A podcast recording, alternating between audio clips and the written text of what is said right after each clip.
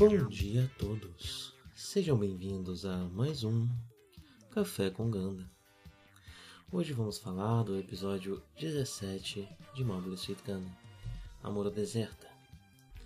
E para me acompanhar eu tenho um chazinho que eu acho que eu já tomei aqui, não tenho certeza, que eu acho muito gostoso, ele é meio docinho. É, ele é de erva, erva cidreira com laranja e limão.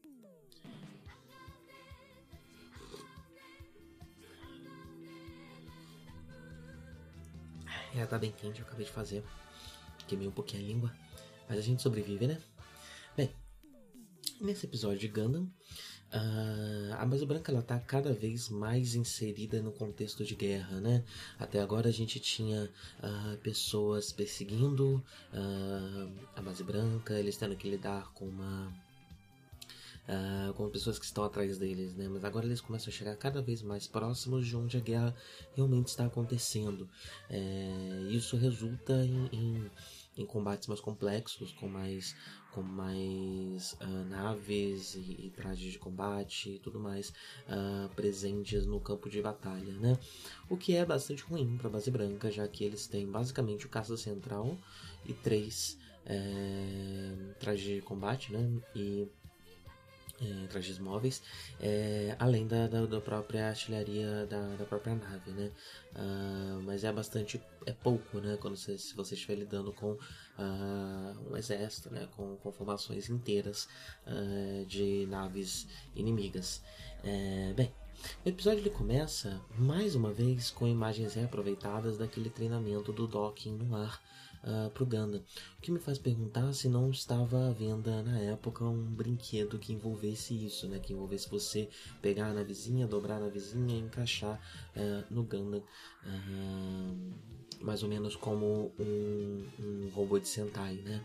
É, esse é o meu palpite, porque já é, a, além do primeiro episódio em que eles fazem isso, uh, foi repetido mais duas vezes esse treinamento que eles estão fazendo para conseguir fazer o Doc Noir, sempre com as mesmas é, as mesmas cenas animadas reaproveitadas, né?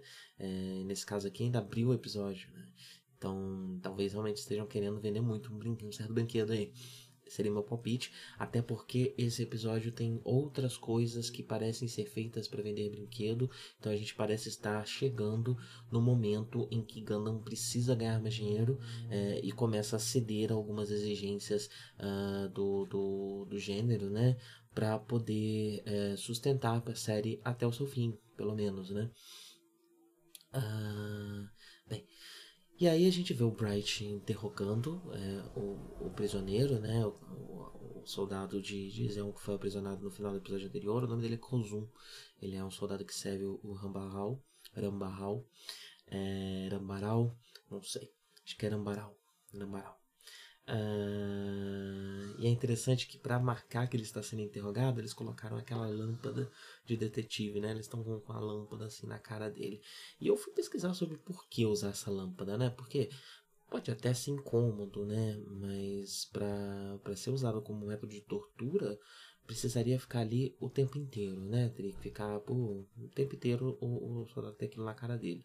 É, aparentemente não é o que acontece. Ele é devolvido para a cela dele depois do interrogatório, então só durante o interrogatório.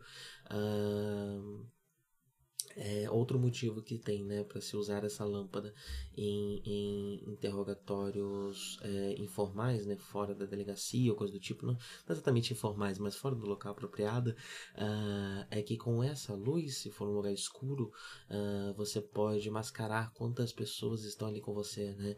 E o, quem está sendo interrogado nunca sabe exatamente com quantos eles, ele está lidando. Uh, também não é o caso aqui, porque a Mirai abre a porta na boaça, ilumina tudo, é, pergunta aí como é que tá. É, então também não é o caso aqui. Então podemos supor que essa lâmpada ela é utilizada apenas como uma marcação, né, uma marcação cinematográfica de que um interrogatório está acontecendo. Né? Uh, o soldado está amarrado e ele até questiona se uh, o tratado de Atlântida, de Atlântida não está sendo violado, uh, mas o Bright disse que verificou direitinho e que isso aqui que eles estão fazendo é perfeitamente plausível e legal dentro do tratado de Atlântida. É, mas não adianta de nada, porque o, o Kozum não, não, não libera nada, não conta nada para ninguém. e é pior do que isso, na verdade. Porque ele tem uh, um método de fugir. Ele já pode fugir, né? Inclusive, ele, não, ele não, não fugiu até agora, aparentemente, porque ele estava coletando dados, coletando informações. Mas ele tem um dente de ouro que, na verdade, é um explosivo. É, e aí ele liga lá na cordinha e tal, ele puxa um fio, sabe-se lá da onde, é, para poder ativar essa bomba. E consegue fugir, né? E aí ele, ele acha que a Seila é uma... uma uma traidora, né? Porque a Seila perguntou para ele sobre o Char no episódio anterior. E aí a Seila fala, você é louco. É, que ele fala? Se você quiser, você pode vir comigo. É, e ela começa a gritar e avisar que ele fugiu, né? O que é muito interessante. Porque mostra que a Seila não está disposta a fazer absolutamente, absolutamente tudo pelo irmão. Ela poderia ter fugido com ele para Zeon, ser reencontrado com o irmão, né? E ter tido mais notícias dele, mas não, ela ainda tem uma certa lealdade, se não a federação, aquela tripulação ali, né? Que funciona como uma família já, né? Ela já tem inclusive uma estrutura de família, como a gente vai ver mais adiante no episódio, né? Uh, uma outra coisa que acontece nesse começo de episódio é uma cena de banho, uma cena de banho completamente sem propósito, né? Uh, a Mirai está tomando banho. Uh, e aí a menina das crianças, não lembro o nome dela, a menina Lourinha, ela tem um problema com encanamento e chama o Amorô para resolver, né? Só que a Mirai tá dando um tá tomando banho, né? Ali naquele mesmo lugar. Uh, ela ainda tá numa salinha à parte, né? O box ali ainda é parte. Foi tipo um tanque do lado de fora do, do, do vestiário ou dos boxes é, que. Que. Provavelmente não, aquele, aquele provavelmente é um tanque do, do vestiário, né? Que, que estourou, né? Quebrou. Tudo isso pra gente ter uma cena de banho da, da Mirai, que eu fui quando eu vi eu tive essa impressão, né? eu fui confirmar, é a segunda cena de banho da série e a primeira cena de banho feminina da série. É, a primeira cena de banho da série foi com o Dharma. É, quando o, o Char está conversando com ele do lado de fora é, do banho. Mas uma coisa interessante, na verdade, nas duas cenas, né, é, é que não é só um personagem tomando banho, né? Tem alguém presente nessa cena interagindo com a pessoa que está tomando banho. Então, no primeiro episódio, a gente tinha no, na primeira cena de banho do Galo, a gente tinha o, o Char, né? E aqui a gente tem o Amuro com a Mirai. É interessante essa, essa, essa combinação Amuro-Mirai porque não é exatamente um chip, né? Eles não, não têm a mesma idade, eles têm uma dinâmica muito mais de mãe e filho, como também é mais estabelecido mais à frente no episódio. É, é uma dinâmica diferente, né? Então essa escolha da Mirai como primeira cena de banho feminina e o, a presença, a necessidade da presença do Amorô ali, uh, eu acho que diz muito com a, a, com a figura do Amorô, que é uma, uma figura muito fascinada por mulheres mais velhas, né? Então era necessário essa, essa fascinação dele com aquele momento, né? E de certa forma isso refletir no, no, no, no espectador, né? na criança que está assistindo. É, nessa época você era um pouco mais comum você ter essa relação com mulheres mais velhas, né? Então, naqueles animes é, de crianças, é, os animes shonen ou mangás shonen de crianças, é, tipo uma turma do barulho, algo do tipo, é, normalmente quem, quem se desnuda é, na, numa brincadeira das crianças é uma professora ou algo do tipo, né? É, então, o interesse no corpo dessas crianças está na mulher mais velha e não na mulher da idade dela deles, né? Uh, então talvez seja um pouco disso aqui, né? E a inserção do Amorô é para ter essa, essa identificação uh, além de tudo, né? Uh, para que quem, quem está vendo, a criança que está vendo, não se veja como um olho invisível ou como talvez uma outra pessoa que está observando aquilo, mas como ela mesma que está observando uma mulher mais velha. É, e enfim, foi um uma longa dissertação aqui sobre fanservice, né? É, mas eu acho importante porque, pesquisando, dei uma olhada, e nos próximos episódios a gente vai, vai ter mais cenas de fanservice é, em Gana. Uh, e isso talvez também reflita o fato né, da, da série estar tá precisando uh, de público se revitalizar e precisando se sustentar, né? Uh, Aí a Sheila, ela, ela, ela é liberta, né? Nessa situação de tensão que tá acontecendo, ela liberta. E ela passa o episódio inteiro perseguindo o, o soldado na, na nave, né, na base branca. E uma coisa muito interessante, inclusive uma coisa muito interessante sobre esse episódio, desculpa, eu vi que deu um pico aqui, foi o, o a caneca que eu, que eu recostei no, na mesa e fez barulho. Uh, é muito interessante que ela, ela tá fugindo ao longo da nave, né? E todas essas cenas são muito bem animadas. Esse episódio, ele é muito bem animado. Uh, eu não dei uma olhada rápida aqui na Wiki. A gente tem o nome do diretor de animação, de, animação que é o Yoshikazu Yasuhiko. Esse nome não me soa esquisito. É, talvez ele tenha uma uma proeminência. Aparentemente ele tem uma proeminência especialmente dentro de Gundam. Uh, ele inclusive trabalhou aqui no, no Gundam The Origin, dizendo que é o último anime dele, né? Uh, mas ele trabalha em diversos episódios uh, de, de, de de Ganda, né? Os primeiros, inclusive, são quase todos dirigidos por ele, né? Do 1 ao 3, do 6 ao 7, do 9 ao 10, aí o 13, agora o 17, depois 22, 24, 26, 29 e 31. Ele tá um pouco mais afastado dos últimos episódios da série, né? Mas depois ele trabalha em Zeta Gundam e ele trabalha na franquia, especialmente nas séries do universo uh, do universo Universal Century. Uh, ele trabalha em várias delas, né? Até 91 ele estava trabalhando aí, e aí depois ele volta com. Ah, olha lá. Tô falando. Tô falando sem saber direito, ó. Ele volta no The Origin por quê? Porque o mangá do The Origin é. Peraí, eu tô falando bobagem? Ai meu Deus, ai meu Deus. Eu não tenho muita certeza se o mangá é dele. Mas ele fez as adaptações do. Do. Dos OVAs, né? Todas as adaptações de Origin ele estava envolvido. E sim, o mangá é dele. Não estou falando bobagem, não. Uh, então, Magagana The Origin é do Yoshikazu uh, Yasuhiko. E esse episódio ele é muito bem, especialmente bem dirigido, né? Ele tem cenas de ação muito, muito interessantes, muito bem animadas. Tem um uso de luz e sombra muito interessante, uma movimentação do corpo, né? Tem uma parte que o, o soldado tá fugindo da ceia ele pula por cima de uma grade para já cair numa escada, né, e fugir. Uh, é bem interessante, né? A própria cena que ele oferece para Celia fugir com ele, a, a, o rosto da Celia está iluminado, sombreado pelas grades, é bastante bonito. É, então eu fiquei bastante impressionado com a qualidade de animação desse episódio. É... E depois, né, nas, nas, lutas com, com o Gundam e com os, os trajes de os trajes móveis. É, também, né? Animação é interessante, muito efeito especial de explosão, muita coisa assim. É, tudo muito bem feito, tudo muito bacana, gostei bastante da direção desse episódio.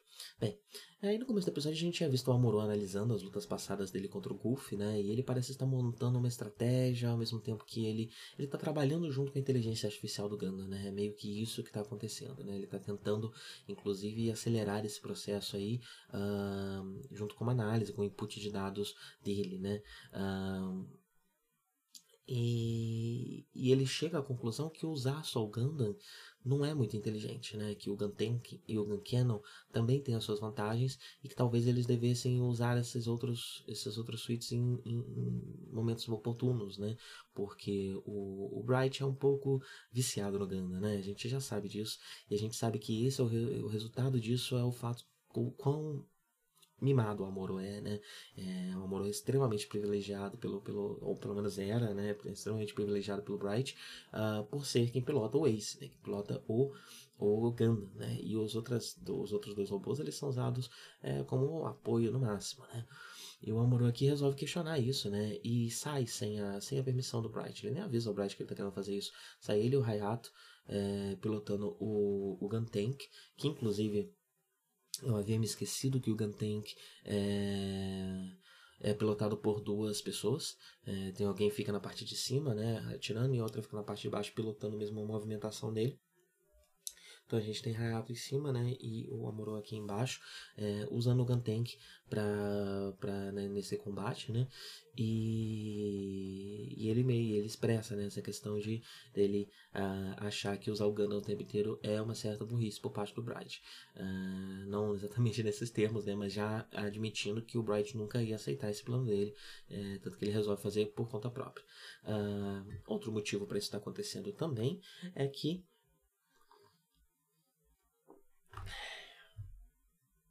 Como eu disse, eles estão querendo vender mais brinquedo, né? E agora, além de vender brinquedo do, do Gundam, talvez eles queiram vender brinquedo do Gun Tank e do Gun Cannon. Então, por que não dar mais destaque para eles, né? Mais tempo de tela para eles e que resultem mais tempo de tela para os personagens que os pilotam, né? É, que também até agora não são tão importantes assim como Amuro, como Seila, como Bright Mirai, como pessoas que estão mais na, na, na em, girando em torno do Ganda, né? Ou do Char. Um, é... Então vai dar mais espaço para esses personagens, o que faz sentido, inclusive, para a narrativa baseado em fatos, em coisas que vão acontecer nos, nos, próximos episódios que eu já tô sabendo porque eu já assisti é, essa série uma vez, né? Uh, então aqui também a gente já tem, né, um crescimento desses personagens para que para que essas coisas que vão vir acontecer uh, funcionem é, melhor, né? Uh, e façam mais sentido. É o, uma coisa que eu disse no episódio anterior é que o Urambaral ele, ele responde a Makuv, isso não é verdade. O Urambaral ele foi mandado como um, um, um um grupo de milícia, né, um grupo à parte mesmo, é, apesar de eles serem soldados, né, é, mas eles são um grupo de guerrilha, é isso que eu quis dizer, né, de, de estratégia de guerrilha uh, ah, para vingar a morte do Garma. Esse é o objetivo deles. Enquanto Makuf tá lá na Terra, cuidando da mina dele, fazendo as coisas de, das minas dele, né, e fazendo a coisa dele lá e a corrupção dele. Mas é interessante, né, que então eles são eles são forças de Zeon que têm objetivos diferentes. É interessante que nesse episódio a gente vê eles se encontrando pela primeira vez, essas forças se encontrando pela primeira vez é, para enfrentar a base branca. E aí é curioso já já colocar esse, esse contraponto, né? O Urambaral ele é um personagem que vai ser muito querido pelo fandom no futuro, né? Porque assim como o Char, de certa forma, apesar do Char trair, ele, ele, é mais íntegro do que o Char, né? Porque o Char, ele é numa perspectiva militar, eu diria, né? Porque o Char, ele ele ele Depende da perspectiva que você está olhando. Para mim, o chá é mais íntegro do que o Uramba.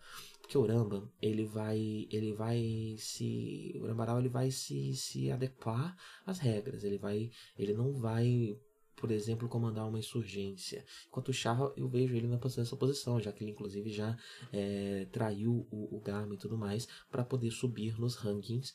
Uh, mas uma característica que os dois têm em comum é que eles tomam muito cuidado eles, é, com seus soldados, eles são ótimos líderes.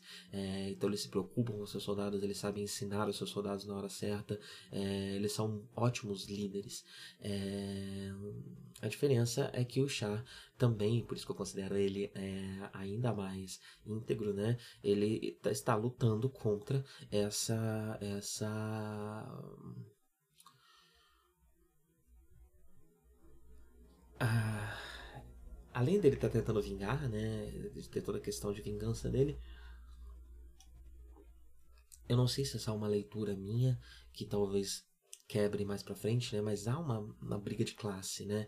Na figura do Char, né? Ele ele tá tentando alcançar postos que são de direito dele pela sua capacidade, apesar dele não ter correndo nas veias um, o sangue Zab, né? Ah, então, nessa comparação, para mim, o, o é, é mais íntegro, mas o Ural ele fica muito famoso, né? É, e ele é uma figura uh, carismática, né? O senhor gordinho bigodudo, que gosta muito do seu goofy. é, é, é, uma figura que dá para entender, né? O carisma que ela tem. Uh, e eu digo isso porque ele tá preocupado com o Kozum, né? Com. Oh, desculpa pelo cachorro novamente, não tem nada que eu possa fazer.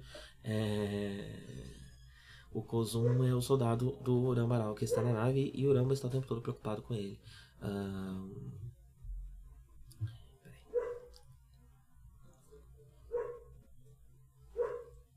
Bem, a perseguição é... chega ao fim, né? Uh, do, do Kozum dentro da nave. É, ele, ele entra na, na airlock, né? Na, na essa linha, é, como é que é, de pressurização, né, para ele poder fugir da nave. Uh, e a Sailor não tá conseguindo abrir, tenta atirar, não consegue também, né?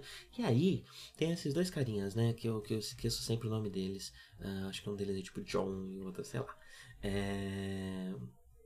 Que são o... dois é, soldados recorrentes, né? Dois da tripulação ali, que estão sempre por ali, né? Que é o menino louro e esse outro é, rapaz com, com cabelo levemente black, tem um, tem um testão ele. E, e, esse rapaz, esse segundo rapaz, é, que eu não me lembro o nome, vem com uma bazuca e usa essa bazuca para para destruir essa porta. Esse rapaz se chama Omar, eu acabei de lembrar dele, o Omar Feng, é, outro, o Lourinho, é o Job John.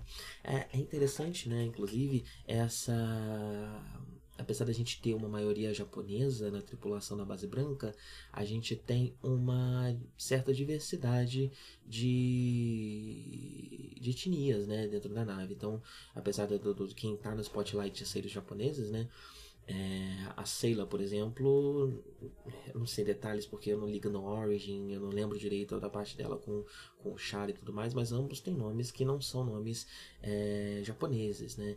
Então, meu, meu, meu, palpite é que eles não são japoneses. Uh, o, o, próprio Ryu José, ele tem um nome japonês, mas ele também tem um nome latino, né? E ele tem características latinas.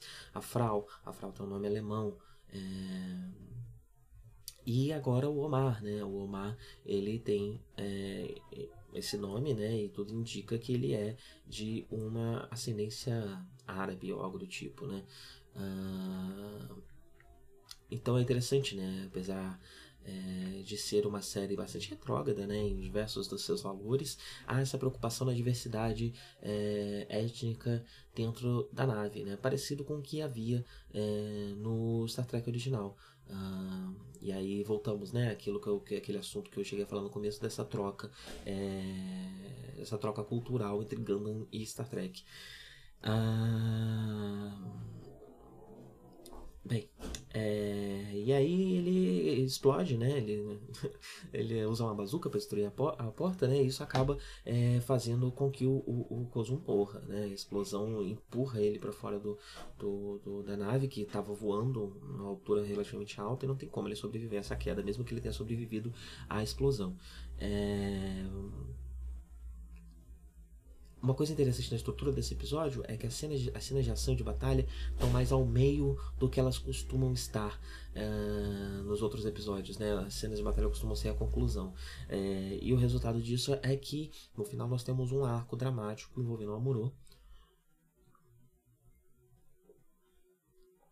O Bright resolve dar uma dura nele, né? Por ele ter feito essas coisas sem a, a permissão dele, especialmente porque o Bright está sentindo a pressão da, da, da, base branca agora ser uma nave 100% militar, que está sendo tratada como uma nave militar, então a hierarquia militar precisa ser respeitada ali dentro. É...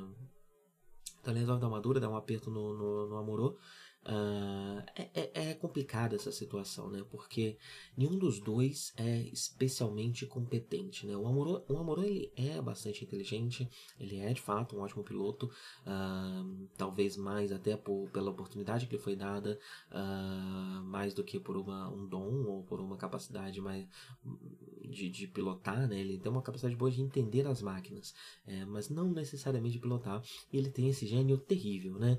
É, que não é nem um pouco ajudado pelo Bright, é, que está comandando essa nave de forma completamente amadora e inexperiente.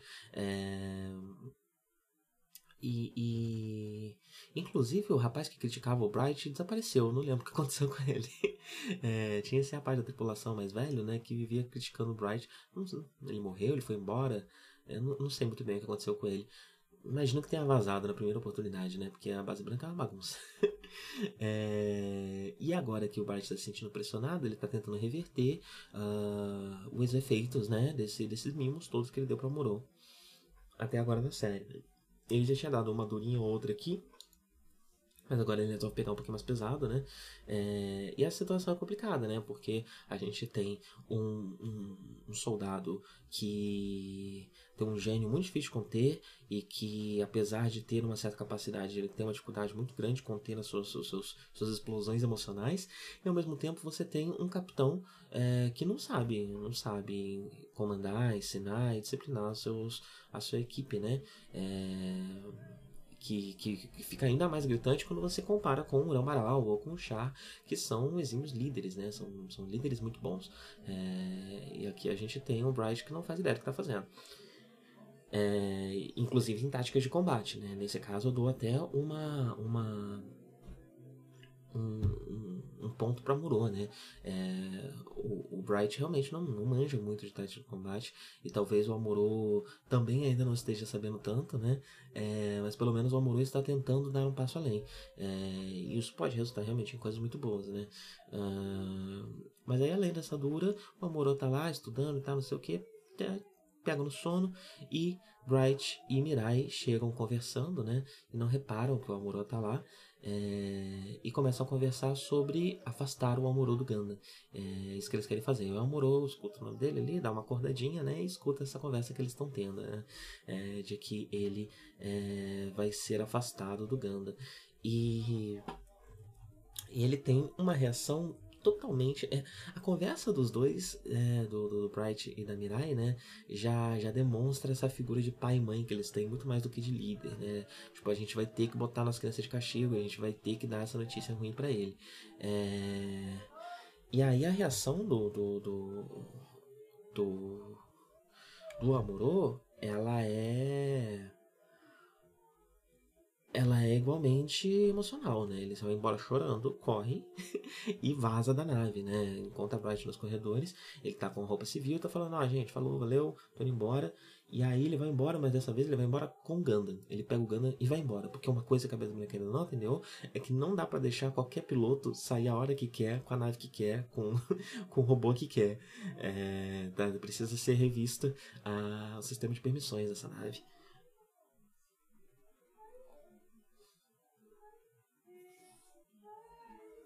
E outra coisa que é, essa conversa do Bright e com a, com a, com a Mirai também mostra é esse laço amoroso que está se, se, se fazendo neles, né? Inclusive, o Bright ah, coloca a mão dela e ela se afasta, né? O que é, o que numa visão de hoje em dia, né, é muito problemático e questionável, né? Ele tá numa situação ali de e que mostra também, né, a inexperiência dele. Ele tá ali numa situação de, de poder, né?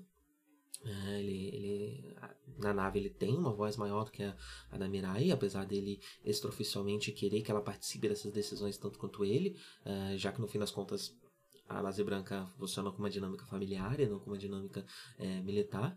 E e ela não parece querer, talvez até por não, talvez por não ter interesse nele, mas não sei se é o caso, até porque eles se casam posteriormente, né, é, nas séries que estão por vir, mas mas talvez por, por, justamente por essa questão de trabalho, né? Essa questão hierárquica, isso incomoda ela, então ela já dá uma afastada ali. É quando ela dá essa afastada que ele vê uh, uh, o. Uh, mas a série parece estar querendo colocar aqui, isso aqui como, como uma demonstração do interesse amoroso deles, né?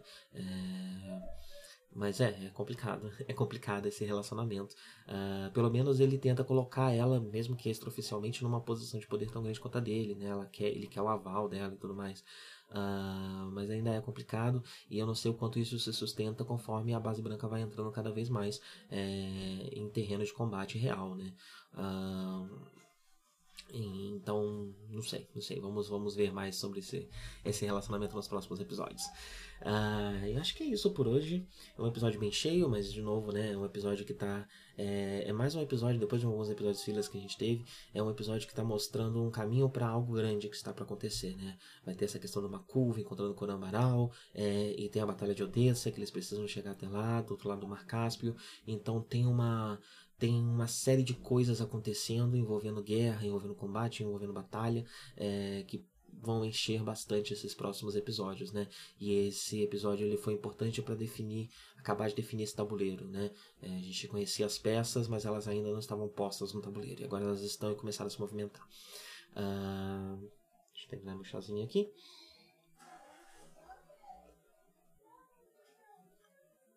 Foi uma boa escolha, chazinho mais cítrico. Eu tô com a garganta um pouco é, sofrendo. O tempo aqui em São Paulo tá mudando muito, né? Tá, faz bastante calor, e depois chove bastante, a temperatura cai. Então tô com um probleminha. E aí a, o chá um pouquinho mais cítrico dá pra perceber que está agindo de forma regeneradora aqui na minha garganta. É, e é isso, gente. É, tenham um bom dia e até a próxima. 振り向かないで 宇宙の彼方に輝く星はアムロお前の生まれたふるさとだ。覚えているかい？少年の日のことを暖かいぬくもりの中で目覚めた朝をアムロ振り向くなアムロ。見せぬもの見せぬものただ明日へと明日へと。永遠